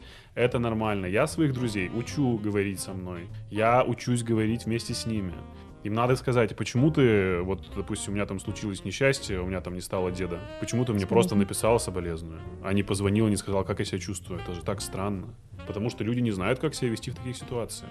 И эта ситуация, она может дать им вот этот вот драйвер для того, чтобы научиться дальше с этим Вот, взаимодействовать. а не кажется ли вам, что мы эту проблему и сделали, что мы разучились говорить искренние, честные вещи, Да поддерживать, не ругать? умели, да мы и не умели. Короче, Кать, людям иногда нужно напоминать очень мягко и лайтово о том, что они молодцы, они все могут. Естественно. Да, это вот в работе, кстати, тоже очень сильно сказывается. Я вот из тех людей, которым очень нужна похвала. Допустим, коллективы, Да? которые абсолютно абсолютно игнорируют твои успехи, а наоборот фокусируются на том, что ты где-то оговорился или сказал что-то не так, ну, они обречены на провал какой-то. Ага.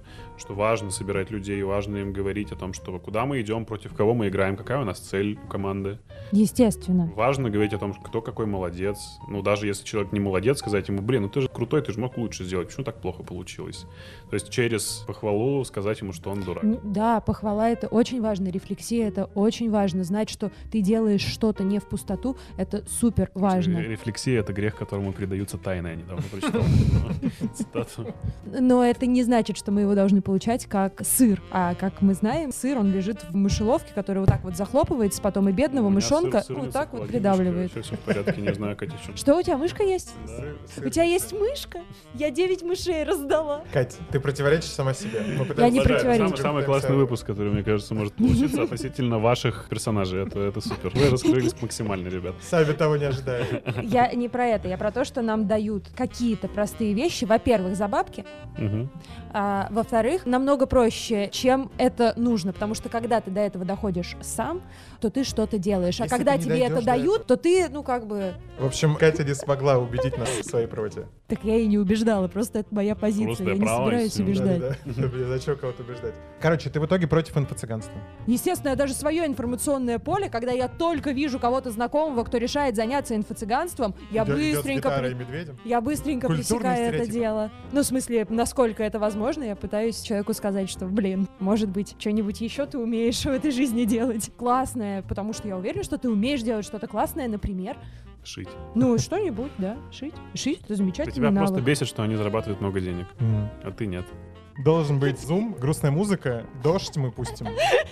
Это же, слушай, это нормальная реакция психики на успех чужого человека. То есть даже термин инфо-цыган звучит, ну, как-то пренебрежительно. То есть люди придумали его, потому что это раздражает. Мы правильно Просто поняли? мне кажется, что когда этот пузырь лопнет, Какой пузырь-то? вот этот весь Да он не пузырь... лопнет никогда. Это было испокон веков. Всегда людям нужны те, кто им говорят то, что они хотят слышать. Так было всегда и так будет всегда. Это же нормально. Поэтому люди будут продолжать платить бабки за гороскопы, за астрологию, Да, за нумерологию, и тарологов за и прочее, далее. прочее, Абсолютно. прочее. И, блин, Всем я хочется, всей всем хочется душой знать, у них против этого, и поэтому мне хочется, не знаю, А ты прям- а как-нибудь ты- эмоционально на это А повлиять. ты прям супер рационально живешь, да?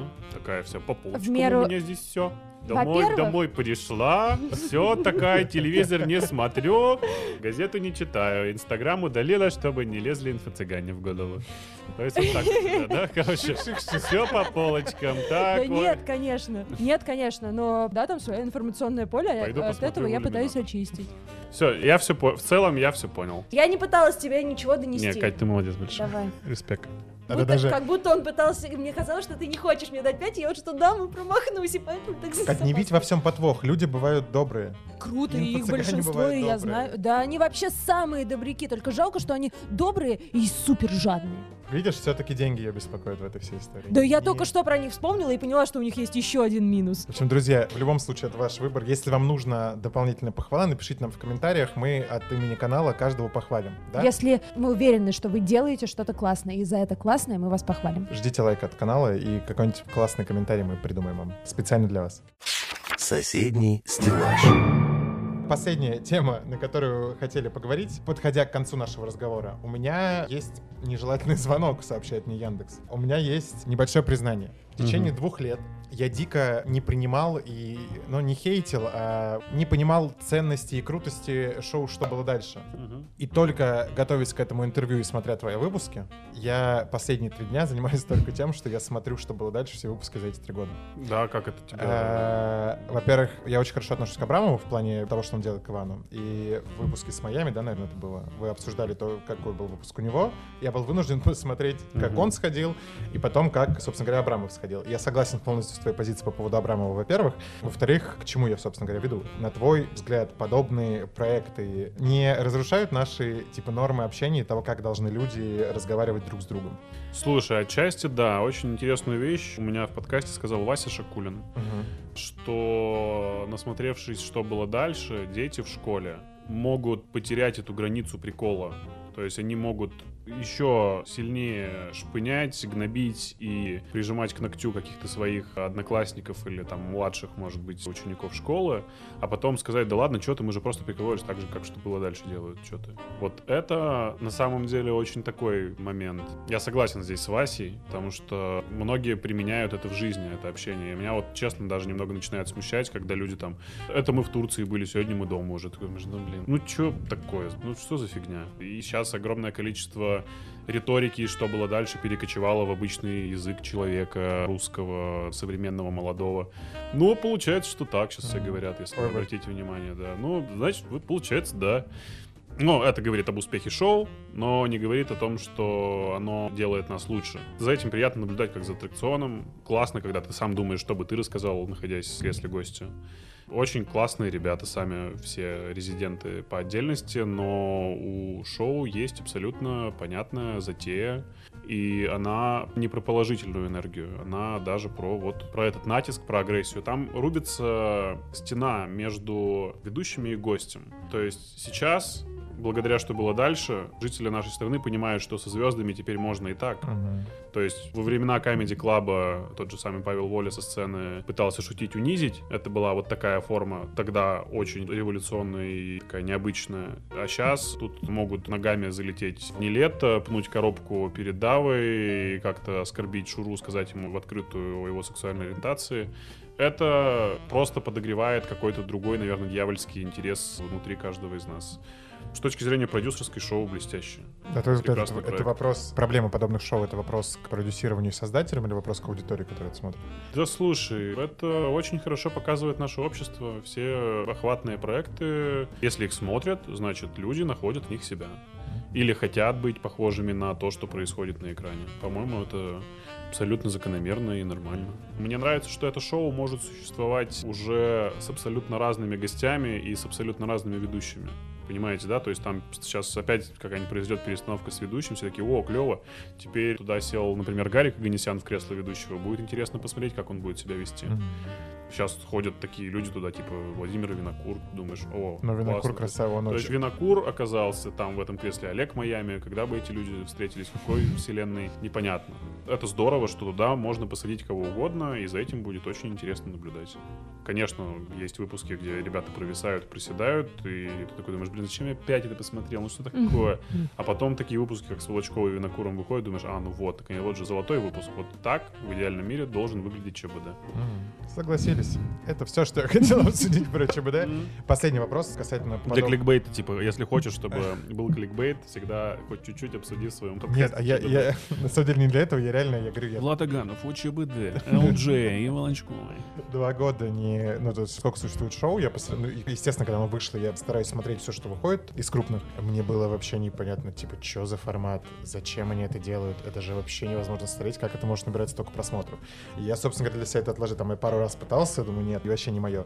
И тут вот я говорю, как-то готовясь к этому выпуску, начал смотреть. И Волочкова плюс пришла, Волочкова Мгм. моя отдельная любовь. Это как guilty pleasure есть у всех? Да-да. У меня guilty pleasure это Волочкова в гостях где-нибудь, вот прям, ух, обожаю. Она была в баре в Большом городе недавно, и Мгм. не выложили этот выпуск. Они его просто не стали выпускать. Они сделали спонсорство на канале, и типа для спонсоров канала.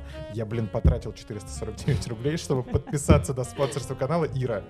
И все, и я посмотрел этот И выпуск. это достойно спонсорства или что? это? Что, что Ну, там это было? такое, знаешь, это вот эти вот твои какие-то низменные чувства, оно вот... ну, Она типа, сильно нап- напилась там. Ну, она достаточно сильно напилась, насколько я понимаю. А во-вторых, она себя очень адекватно вела.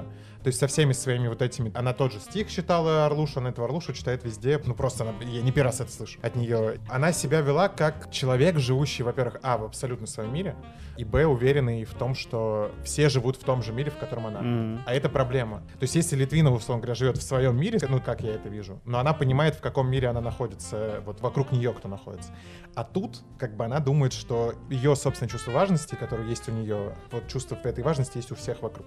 И это странно, дико. Да ладно, А кто в если этом ты в большом... еще, кроме, жалко кроме очень. Волочковой? Там Волочкова, девушка, стендаперу, который сериал на кинопоиске выходил, я не шучу, я не помню, как ее зовут, рыжая. Я понял, да, да, понял, я- понял. Понял, о ком ты говоришь. И кто-то третий, В общем, ты это Кто- сделал ради. Волочковой. Да, да, да. То есть, Не, я ББГ смотрю в принципе, но вот я конкретно этот выпуск, я прям ждал, чтобы они выложили его, потому что, в общем, они часто о нем говорили. Но о они том, сделали работу над ошибками, потому что однажды они выложили выпуск с Шурой, и за это их очень Да. сильно заклевали. Я думаю, что это было сделано с работой над ошибками с какими-то. что- Да. Но, ребят, мы вас любим. Бар в большом городе. Любовь, Ири и привет большой. Всегда. Соседний стеллаж. Пару раз была эта рубрика, но мы решили, что ты будешь тем гостем, с которым мы ее начнем делать постоянно. И мы в конце шоу иногда, так как все шоу задаем мы вопросы, в конце мы даем возможность задать вопрос гостю. Классно. Но не нам, А самому а себе. книги, которые мы подбираем под каждого гостя специально. Классно, давайте. Ну вот как вот эти гадания и так далее. Значит, книгу, которую мы подобрали, так как у нас нет пока в библиотеках книг про Илона Маска, что было бы очень Мгм. тупо, есть зато книга про Нила Армстронга, и это хоть как-то с вашим каналом соотносится с точки зрения названия.